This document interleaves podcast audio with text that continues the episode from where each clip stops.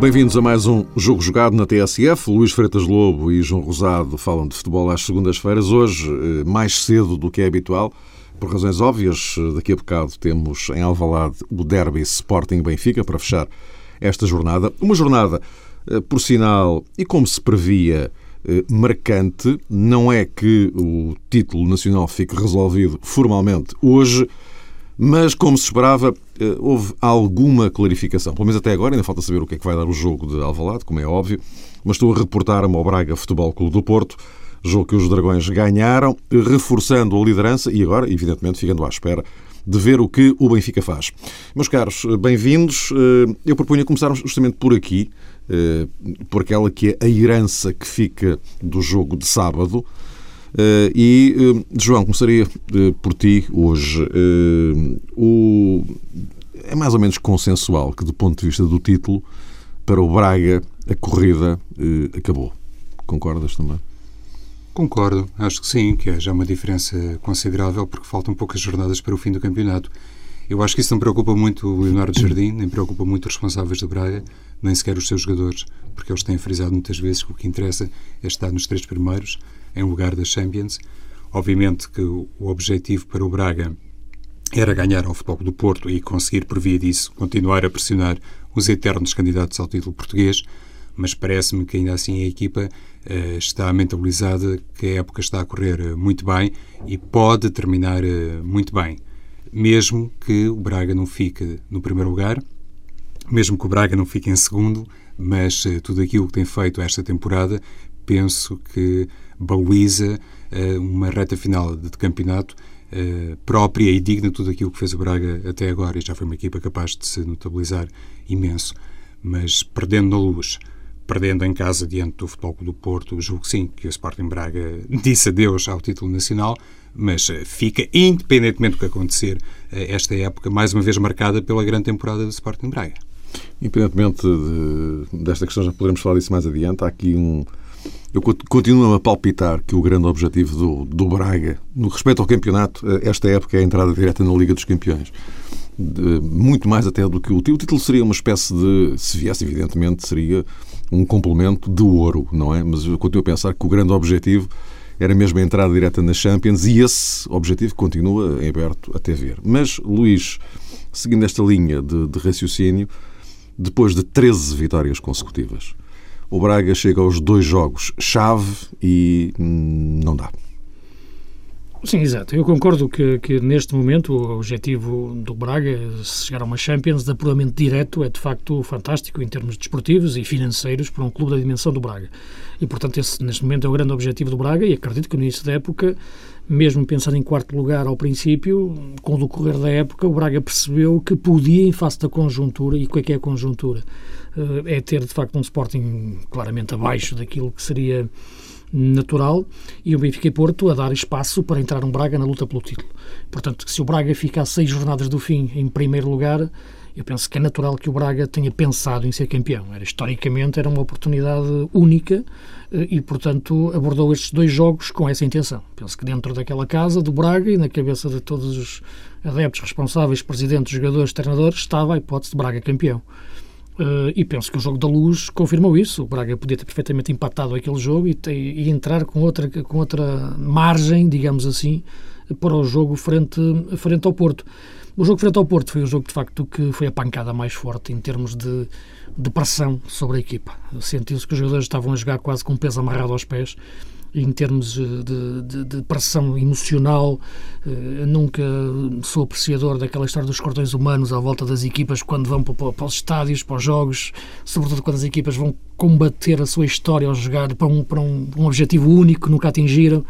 Recordamos o que aconteceu com a nossa seleção e, portanto, penso como que dizia, um, como dizia um amigo meu, usando uma redundância, é pressionar a pressão. Exatamente, eu penso que é uma, é uma boa imagem, de facto, e, e, não vale a pena. Mas não foi por aí. Claro que o jogo se decidiu. O jogo decidiu-se porque o Porto foi mais competente, foi mais equipa a todos os níveis. Vitor Pereira montou bem no meio-campo, o que de facto é um jogador que está para lá do que é normal neste campeonato e ganhou o jogo bem.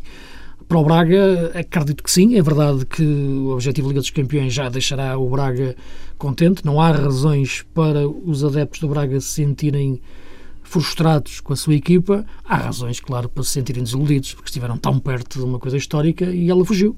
Uh, agora, claro, uh, também fugiu outra coisa que eu acho que vai se sente muito. O Presidente, naquela altura, não, não manifestou muito, mas acredito que também terá sentido o facto de, na próxima semana, ser o Gil Vicente a jogar a taça da Liga, a final da taça da Liga. Este Braga, por aquilo que tem mobilizado em termos de clube, de cidade, transformou completamente o que era a cidade em comparação do que era antes da gerência de Salvador, anda à procura de um título e ainda não o conseguiu. Tem o título de jogar para, para o título, que já é fantástico. No Braga, de forma consecutiva e não de forma esporádica. Já não é uma equipa sensação, já não dizemos Braga sensação quando está entre os candidatos. Mas eh, ainda não falta um título. E poder jogar uma final da Taça de Portugal, da Taça da Liga, tem falhado e o Braga este ano teve outra vez muito perto. Falhou, quando estava muito perto, fica essa sensação de desilusão mas não de frustração, porque acho que de facto deu grandes capacidades, deu grandes, deu grandes provas de capacidade e tem ainda o segundo lugar da Champions, eh, do campeonato que dá a entrada direta na Champions, que financeiramente representa muito para o Braga, é praticamente pagar-lhe uh, o orçamento todo da próxima época. E, e, neste jogo, Luís e Mário, acho que o Braga acabou por evidenciar um problema que nós aqui muitas vezes comentamos a propósito do Futebol do Porto, ou seja, que a equipa do Porto não tem uh, um número suficiente de médios, considerando os objetivos uh, da equipa, considerando as provas em que está empenhada e, e sobretudo, isso, uh, a fasquia que coloca sempre, obviamente, num nível muito alto, no caso do Futebol do Porto. O Braga, sem Ruben Amorim, que está magoado há algum tempo, notou-se numa determinada fase do jogo que não tinha soluções para aquela zona e parece-me que já foi pedir demais a jogadores como o Viana e a Custódio e nós aqui temos elogiado bastante o Viana e mantenho, obviamente, a minha ideia a propósito dele. Julgo que é um grande candidato a melhor jogador da Liga Portuguesa. Não retiro um milímetro a esse género de apreciação que faço ao Hugo mas lá está, no jogo contra o Porto, o Braga claudicou ali na zona central. E em determinada etapa do encontro parece mais até por uma questão física reconhece facilmente que quem viu o jogo que houve ali uma dose de infelicidade que marcou duas ou três intervenções do Hugo Viana, isso acontece a qualquer um, mas parece-me que tinha uma excelente oportunidade do Braga, face à ausência de Fernando no Futebol do Porto, de explorar melhor essa zona. A partir de determinado momento, percebeu-se que Leonardo Jardim, eh, como de resto tem acontecido em alguns encontros do Sporting Braga, não foi uma situação virgem, só tinha possibilidade de mudar a equipa nos corredores laterais. Eh, e, e, por isso até falava aqui há uma semana eu até admitia que o Braga, numa fase inicial, pudesse apresentar alguma surpresa do género de Jamal jogar de início como titular, para poder depois resguardar um ou outro elemento que pudesse fazer a diferença e estivesse mais fresco, porque olhando para o banco, o Braga depois não podia ir buscar ninguém capaz de dar um acrescento, quer do ponto de vista atlético, quer sobretudo uh, futebolístico. E perdeu-se de facto essa ocasião. Há pouco dizias, Mário, quando lançavas o Luís Freitas Lobo, que o Braga perdeu na luz, perdeu agora em casa com o Futebol do Porto. Não dá mais, pois é, não, não dá mais, porque o plantel realmente foi bem construído, mas ali, eh, bem exemplo do Futebol do Porto, há uma carência eh, a nível de médios e isso prejudicou bastante a equipa, na minha perspectiva. Sim, penso que estou, estou de acordo. No fundo, características de médios, não é? De facto, o jogo decidiu-se no meio-campo, sobretudo na, na, forma como as equipas conseguiram disfarçar mais as suas limitações e explorar. E propunham já que fizessem a transição para o outro lado, para o Porto. Porque Sim, estava a falar do meio campo, eu gosto de pensar do Defur, por exemplo, estava, que fez um estava, excelente jogo. Mas era isso que eu estava a querer referir. Uma portanto, surpresa, de alguma forma. É? Colocar uh, frente a frente, em confronto, os dois meios campos. Uhum. Uh, e, de facto, duas equipas limitadas. O Braga, por força de, da lesão do Rubén Amorim, que podia desgastar, colmatar um pouco o desgaste do, do Viana, quer no decorrer da, da, época, quer neste jogo especificamente, e por não ter jogadores com características diferentes para meter em campo. Jamal, Luís Alberto, Vinícius, eram jogadores todos eles semelhantes do ponto de vista de jogar numa primeira linha de, de contenção. Portanto, faltava-lhe de facto um jogador que lhe desse outro tipo de oxigênio à equipa, como podia ser o Ruben Amorim, lesionado. No caso do Porto, já sabemos que sem Fernando, e de facto eu achava que o Porto sem Fernando ia abanar mais, em termos de consistência de meio campo, e a surpresa em termos de posicionamento, de disciplina tática, de, de recuperação de bola e de, de, intensidade de jogo foi de facto Defur. Uh, fez um grande jogo, a 6. Uh, Lúcio jogou mais recuado. Moutinho é o que sabemos, o motor à frente e atrás, e portanto teve um Porto mais completo. Portanto, no, em duas equipas que jogam em 4-3-3, ou com três médios, pelo menos, claramente o 3 do Porto foi mais rotativo do princípio ao fim. E mais rotativo na segunda parte, numa altura em que era preciso também controlar o jogo, depois de ter entrado muito bem uh, a matar o meio-campo do Braga. E quando digo matar o meio-campo do Braga, é matar o início de construção de jogo com Viana e com, com Custódio. Penso que Moutinho e Lúcio tiveram muito bem, cobriram muito bem esses espaços, depois roubaram as bolas no, no, nas alturas certas. O lance do golo resulta exatamente disso de um roubo de bola, de uma pressão do Moutinho sobre o Viana, que dá origem depois a uma perda de bola do Braga e, e, o Porto faz o golo. E, portanto, é no meio-campo que, o jogo, que o jogo se decide uh, e mostra claramente, neste momento, um Porto mais forte. Em geral, quando os treinadores querem agitar o jogo, pensam sempre em jogadores mais criativos ou em jogadores mais rápidos. É nisso que se pensa a partir do minuto 60. Para, para, para agitar o jogo, pensam num jogador rápido ou criativo. Para segurar o jogo, pensam sempre na dimensão física. Não é? O Braga, naquela altura, precisava de um jogador rápido, mais criativo. Não tinha. Não há um segundo Mossoró, não há, não há, não há um segundo Viana. E, portanto, as alas são sempre espaços para tu fintares, uh, driblares, construís uma jogada. Nunca é um espaço para tu controlares um jogo. Uh, e controlar o jogo é no corredor central. Fazer jogadas é nos flancos, muitas vezes, em termos de desequilíbrios, de extremos. O Braga procurou isso, não conseguiu. O Porto teve muito completo. Bem o Vitor Pereira na substituição que fez, quando tirou o Pereira e meteu o Alexandre, por razões disciplinares e por razões até táticas, para fechar bem aquele flanco. E o Porto sofreu bem, aguentou bem, com um grande defesa central que é o Maicon devo dizer sinceramente que eu acho que é dos melhores centrais que o Porto teve nos últimos tempos, com 23 anos, que é preciso recordar isso. Eh, e, portanto, penso que ver aquele jogador tantas vezes a jogar a lateral eh, é coisa que, que, criticamos muito, critiquei muito, porque dói a alma ver um jogador com aquela categoria, com 23 anos, com a margem de evolução que tem, a jogar lateral. Saponar, Maicon, o Porto teve, teve bem no jogo, e tem Hulk, que é um jogador de outra dimensão, que está a mais neste campeonato, em termos de qualidade, que resolveu o jogo no, na altura exata, antes, não resolveu antes, porque de facto o Kim fez uma, uma das defesas mais assombrosas que eu já vi em toda a minha vida à beira do intervalo. Ganhou bem o que é Porto. É surreal, não é? Ganhou bem o Porto e neste momento é o principal candidato ao título, dependendo muito também, claro, do, do jogo 2. O jogo 2 de facto é decisivo. Claro. Diz João, já, já agora não sei se, já porque o Luís falava das, das mudanças, a particularidade também daquela alteração na segunda parte, a entrada do Varela, a passagem do, do Hulk para a zona central, e saída do Kleber. Muito maior mobilidade na frente de ataque do Porto, isso também, não é? Pois, não sei o que é que acham. Do... Não, não, com esta ideia, Mário. Sim, ajuda a, a baralhar, não é? é claro. em, em, primeiro lugar, saliente-se isso, que Kleber foi titular um bocadinho contra a expectativa geral. Lá está Vítor Pereira e culminando, digamos assim, uma semana em que mais uma vez foi posta em equação a sua continuidade no, no Futebol Clube do Porto.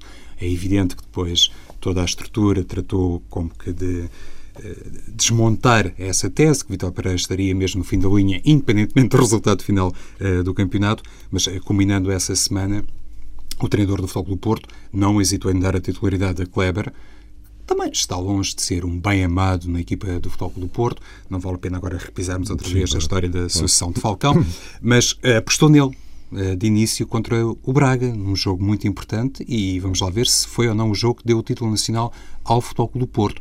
Como que fez, digamos que, um regresso ao passado e às apostas originais da temporada Vitor Pereira. E eu acho que aí ele teve, digamos que, um, assomo de personalidade, e aqui não quero pôr de maneira nenhuma em causa uh, a coerência e a forma de estar uh, de Vitor Pereira.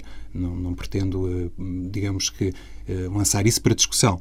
Acho é que foi um aspecto que representa uma aposta muito pessoal do treinador e que inclusive teve de alguma maneira continuidade depois nas mexidas que fez na equipa. E o caso que o Luís salientou, a saída de Álvaro Pereira, uh, penso que as pessoas que viram o jogo concordam com aquilo que disse o Luís, que foi uma substituição bem feita e em tempo justo, mas convenhamos que não é muito normal, aliás, percebeu-se pela reação do jogador. E, e há um aspecto curioso neste Porto, e não sei se já falámos isto, tem a ver, na minha opinião, com o esquecimento, entre aspas, que o Vítor Pereira uh, demonstra face à polivalência que Álvaro Pereira pode ter uh, ou pode mostrar noutras zonas do terreno, concretamente no meio campo, porque um Porto com poucos médios, se calhar podia aproveitar melhor Álvaro Pereira eu já não vou dizer como jogador da posição 6, mas ali como interior, até porque eu penso que ele tem alguma experiência a nível de seleção uruguaia. Uh, verdade, Mário? Nesse, nessa zona do terreno.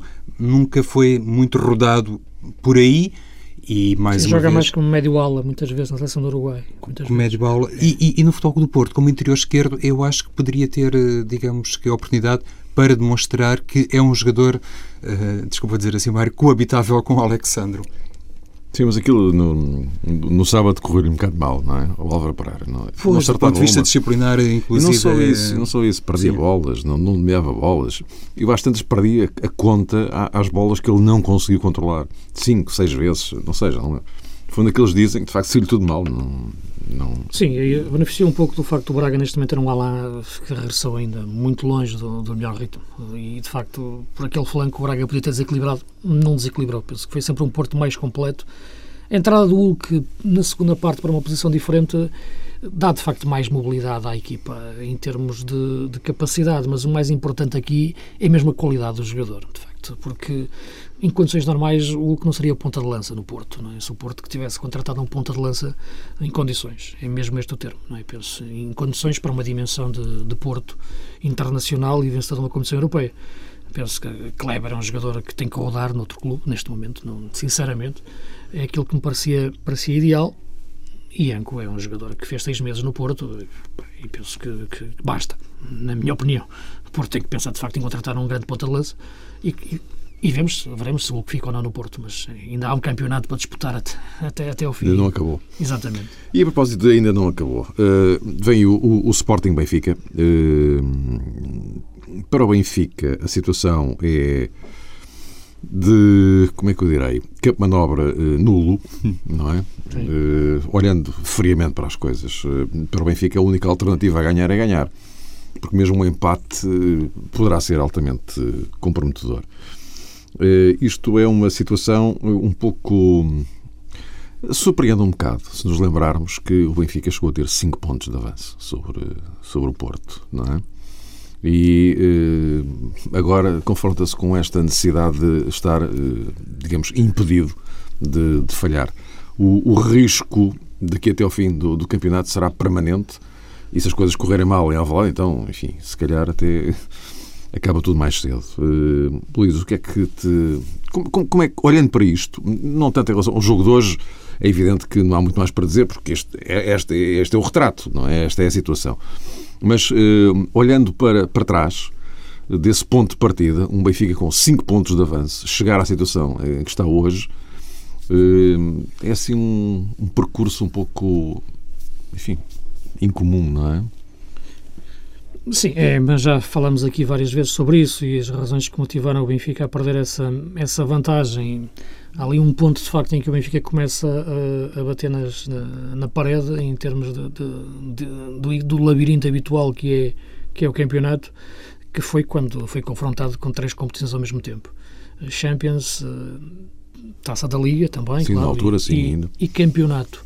E quando entra pensar nesse, nesse grupo de, de, jogos são quando o Benfica joga duas vezes fora, em Coimbra, eh, em Guimarães e em Coimbra.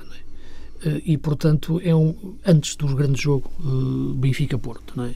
E eu penso que, na minha opinião, naquela altura, o Benfica não valorou bem esses, dois jogos tendo em conta o que seria o jogo com o Porto como praticamente decisivo. Estávamos nessa altura o Benfica com 5 pontos de avanço e, portanto, houve, na minha opinião, naquela altura, uma gestão demasiado confiante, demasiado nariz no ar para, para o jogo de Guimarães, que, que me parece ter sido o ponto fulcral da, da época.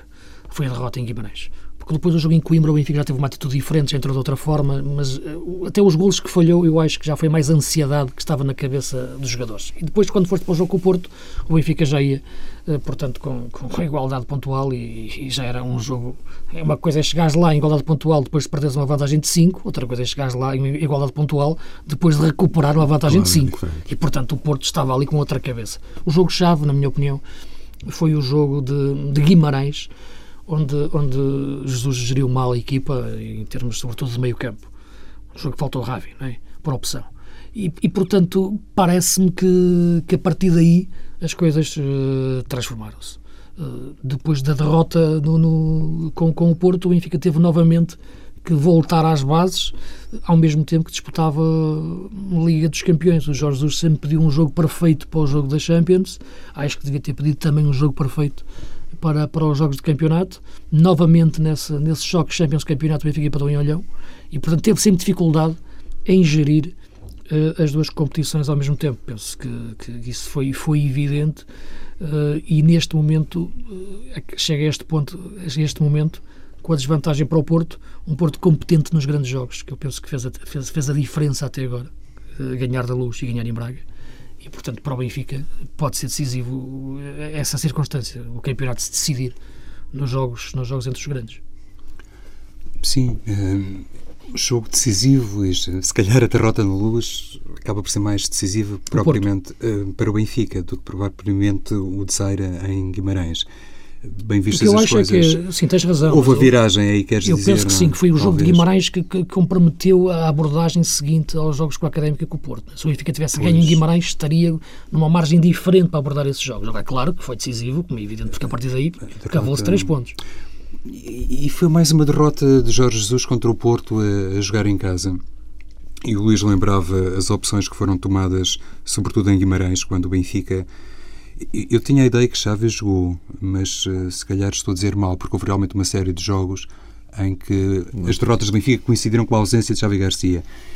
Eu julgo é que o Itzel por opção de Jesus, não jogou de início sim, nesse sim, desafio. Sim, exatamente. Mas vai dar o mesmo, tens porque razão. eles de facto é isso, têm que jogar razão, é isso, os é dois. É isso, quer dizer, têm, têm, que jogar, como quem diz, mas naqueles jogos pois, parece claro, mais claro. aconselhável ter que jogar. É, isso, exatamente. Mas depois de Xavi Garcia eh, esteve de facto ausente de dois ou três eh, desafios, porque estava indisponível do ponto de vista físico hum. e o Benfica quase sempre, ou sempre perdeu esses jogos. E eu lembro que na altura eu pelo menos disse que não era coincidência e julgo que muita gente também tem essa opinião face à importância que Xavi Garcia várias vezes demonstra e, como se viu recentemente, até em mais de uma posição. É, de facto, um jogador uh, bastante polivalente e bastante fiável. Mas é verdade que Jorge Jesus, quando confrontado com esse ciclo competitivo mais apertado, se calhar não tomou as melhores medidas. Penso que ele não tem problema algum em fazer esse reconhecimento. A propósito eh, de algumas eh, questões que o Benfica este ano, teoricamente, estava em condições de resolver porque tinha um melhor plantel, um plantel mais reforçado, mais apetrechado em determinados setores, e a verdade é que os jogadores eh, que supostamente deveriam comatar determinadas ausências ou não tiveram oportunidade de entrar na equipa ou quando entraram, se calhar, aos olhos do treinador, também tiveram um comportamento diferente. Como dizias, Mário, daqui a pouco em Alvalade, e como se calhar escutou Jorge Jesus em Londres, é do or die. É tudo ou nada para o Benfica, porque uma derrota ou perda de pontos diante do Sporting, obviamente deixa o Benfica numa situação muito complicada. Já agora, e juntando aqui uh, os, os, jogos europeus desta, desta semana, de Benfica e Sporting, uh, as coisas acabaram de maneira diferente, uh, mas, enfim, o, o, Benfica em Londres bateu-se bem enfim, as coisas acabaram por não, não terminar da, da, da maneira que o Benfica desejava, por diversas uh, razões, mas, mas o Benfica bateu-se bem e ficou claramente a ideia de que o Benfica perdeu a eliminatória uh, em Lisboa, não foi bem em Londres, não é? Uh, no caso do Sporting, está nas meias finais da, da Liga Europa. Eu acho que isto é, de facto, um, um momento marcante para o Sporting e, uma vez mais, para o futebol português.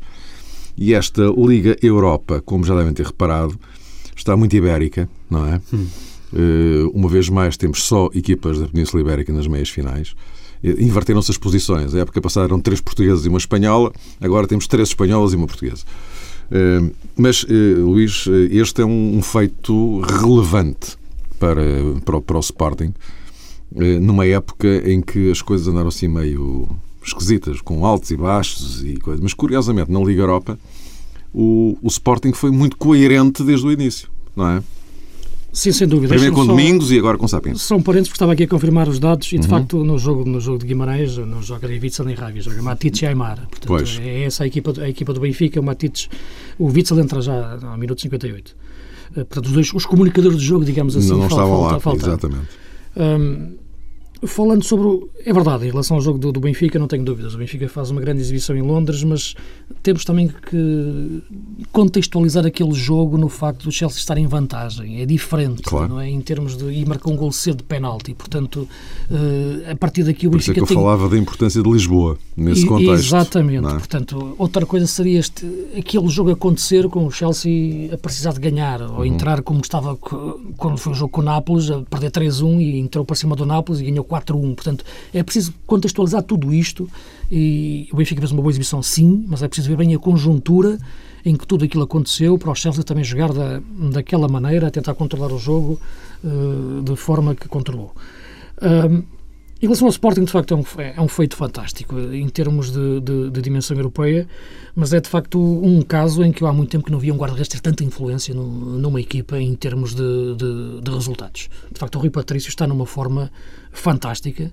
Uh, nos jogos que fez com o Manchester City e nos jogos que fez com o Metalist, de facto, foi mais de meia equipa. Fez defesas fantásticas em momentos decisivos, aquelas defesas que nós achamos que é golo.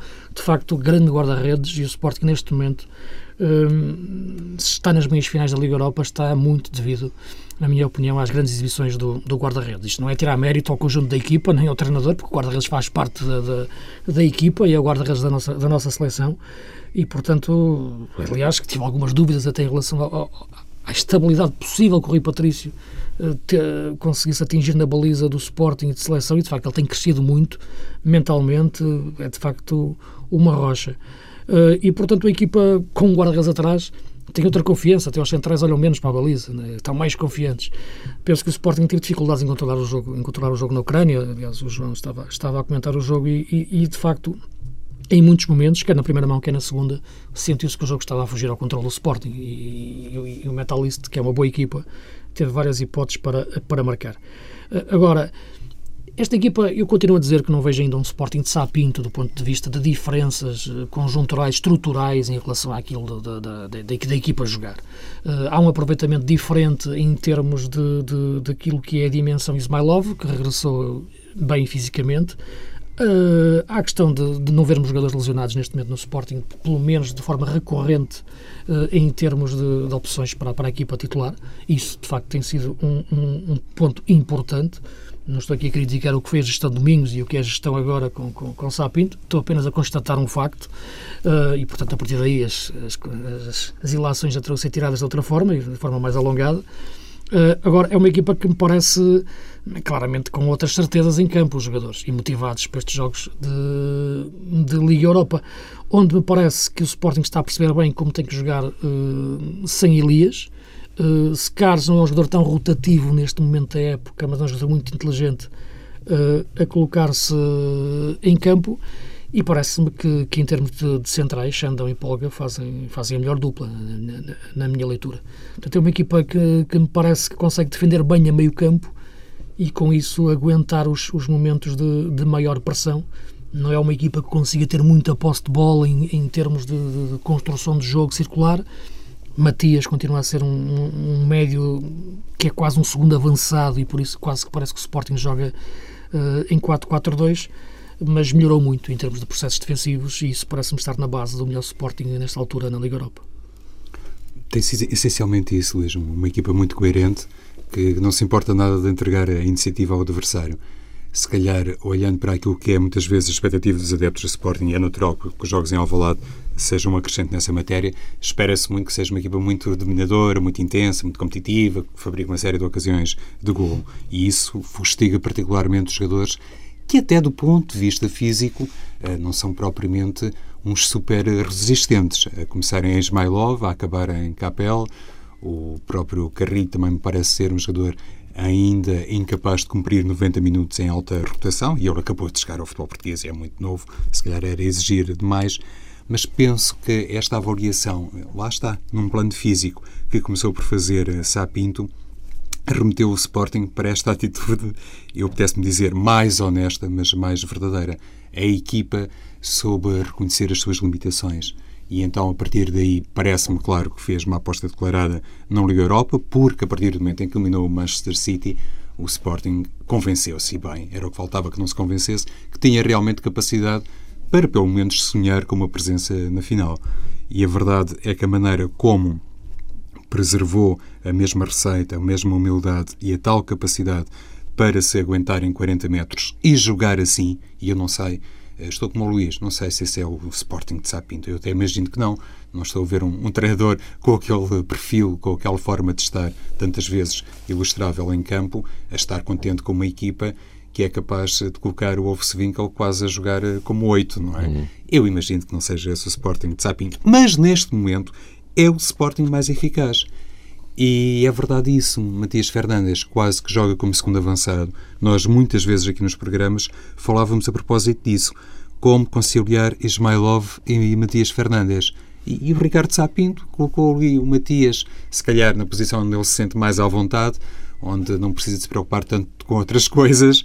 E a partir daí, o Sporting foi uma equipa até traiçoeira na maneira como, tecnicamente, muitas vezes é capaz de desequilibrar um desafio os adversários convencem-se que aquela equipa está muito limitada, está muito na expectativa de uma bola parada ou de um contra-ataque rápido para Capel, sobretudo para Capel, e de repente Matias inventa qualquer coisa e Ismailov inventa qualquer coisa. E é esta forma de estar e, sobretudo, esta humildade que tem permitido ao Sporting fazer uma carreira muito boa uh, na Liga Europa e eu penso que o Sporting, esta noite diante do Benfica, não vai pensar na Liga Europa porque o jogo é só no dia 19, uhum. da primeira mão. Só para a semana. E, e por via disso, imagino que seja capaz de apresentar os jogadores habituais, com essa exceção que tem a ver com o regresso de Elias uhum. ao Campeonato Português. Então, na próxima semana falaremos com mais detalhe de, da próxima etapa da carreira europeia do, do, Sporting, que é a eliminatória com o Atlético de Bilbao, que não vai ser nada fácil, como se tem visto por aquilo que o Bilbao tem demonstrado, não só na, na, na Liga Europa, como no próprio Campeonato Espanhol, mas particularmente na Liga Europa. Uh, vamos ver então também que tipo de consequências é que esta Semana Europeia terá no jogo uh, desta, desta noite, do ponto de vista físico e anímico. Agora, eh, eu propunha-vos só para eh, ponta final, para espreitarmos eh, muito rapidamente uma final da Taça da Liga, que é que é inédita. Temos um Benfica Gil Vicente. O Luís já fez aqui uma alusão ao facto de o Gil Vicente ser, um, ser uma surpresa, de facto, nesta, nesta final. Mas, enfim, o, o que é verdade é que o Gil Vicente está lá, não é? Quer dizer, Está, e acredito que para o Gil seja de facto um dia histórico. É, é, o ponto alto do, do clube, tirando, claro, as primeiras subidas à primeira divisão, mas isto é a hipótese de ganhar um título. Sabemos que este Gil de Paulo Alves é uma equipa que tem personalidade em termos de, de como joga, e penso que, mesmo quando perde, a equipa tem personalidade. Eh, e, portanto, acredito que vai jogar da forma habitual, como, como ganhou os jogos frente, frente aos grandes, e inclusive estou a colocar o jogo com o Braga, que, que empatou ganhou ao Porto. Aliás, é a única equipa que, que ganhou ao Porto. Uhum. E, e, portanto, parece-me que na forma como o Gil conseguir aguentar eh, a fadiga tática de ter que resistir nas posições para defender bem, sem fugir delas e depois engatar um ou dois contra-ataques contra, contra bem feitos, eh, não é que faça um jogo de jogadas, não é isso, mas no fundo será uma equipa que tem que fechar bem e depois ter bem treinadas duas ou três jogadas para sair em contra-ataque. Penso que será por aqui a estratégia do Gil, a hipótese de discutir o jogo com o Benfica irá estar diretamente proporcional à sua eficácia defensiva. Eh, isso parece-me parece claro. Para o Benfica, penso que é, que é a hipótese de ganhar um título que, em termos naturais, eh, é favorito. E, e, que vai apostar tudo nisso. Neste momento já não tem Champions, é um jogo que vai a meio da, não vai a meio da semana, vai, é um fim de semana um todo, semana, portanto, é. a semana toda. Portanto, penso que claramente o Benfica parte muito à frente. Vamos ver até que ponto a equipa do, do Gil consegue, com César Peixoto a meio campo, a jogar contra o Benfica, uhum. o que é uhum. engraçado, uh, perturbar o, o, o, Benfica. É isso, para o Benfica é um jogo de, de, ganhar, porque independentemente do resultado de hoje em Alvalade, independentemente das contas do título, tem que ganhar sempre. Eh, se perder é, é muito mal, se perder em Alvalade e depois perder outra vez em Coimbra, obviamente que o cenário fica muito mais negro para os benfiquistas e nada tem, digamos que, hum, a perder o Gil Vicente até por via disto.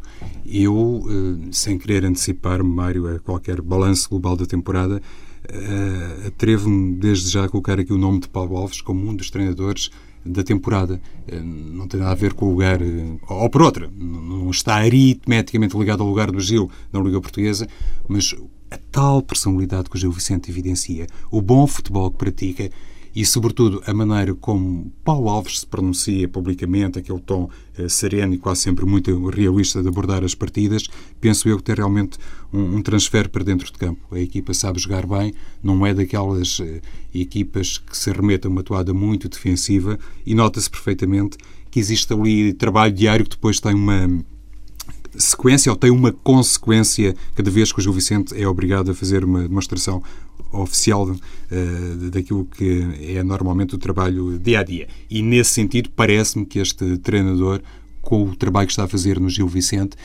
francamente deixa-nos uh, pistas muito seguras e muito interessantes, quiçá até projetando uma carreira de alto nível para Paulo Alves. Na próxima semana falaremos então dessa final da Taça da Liga. Vamos projetar Liga Europa com o Sporting frente ao Atlético de Bilbao e, claro, ainda teremos contas ao campeonato propriamente dito, mas isso uh, será mesmo para fazer depois do jogo de hoje em Alvalade. O campeonato está animado, está tudo em aberto e esta noite qualquer resultado é possível. Até para a semana.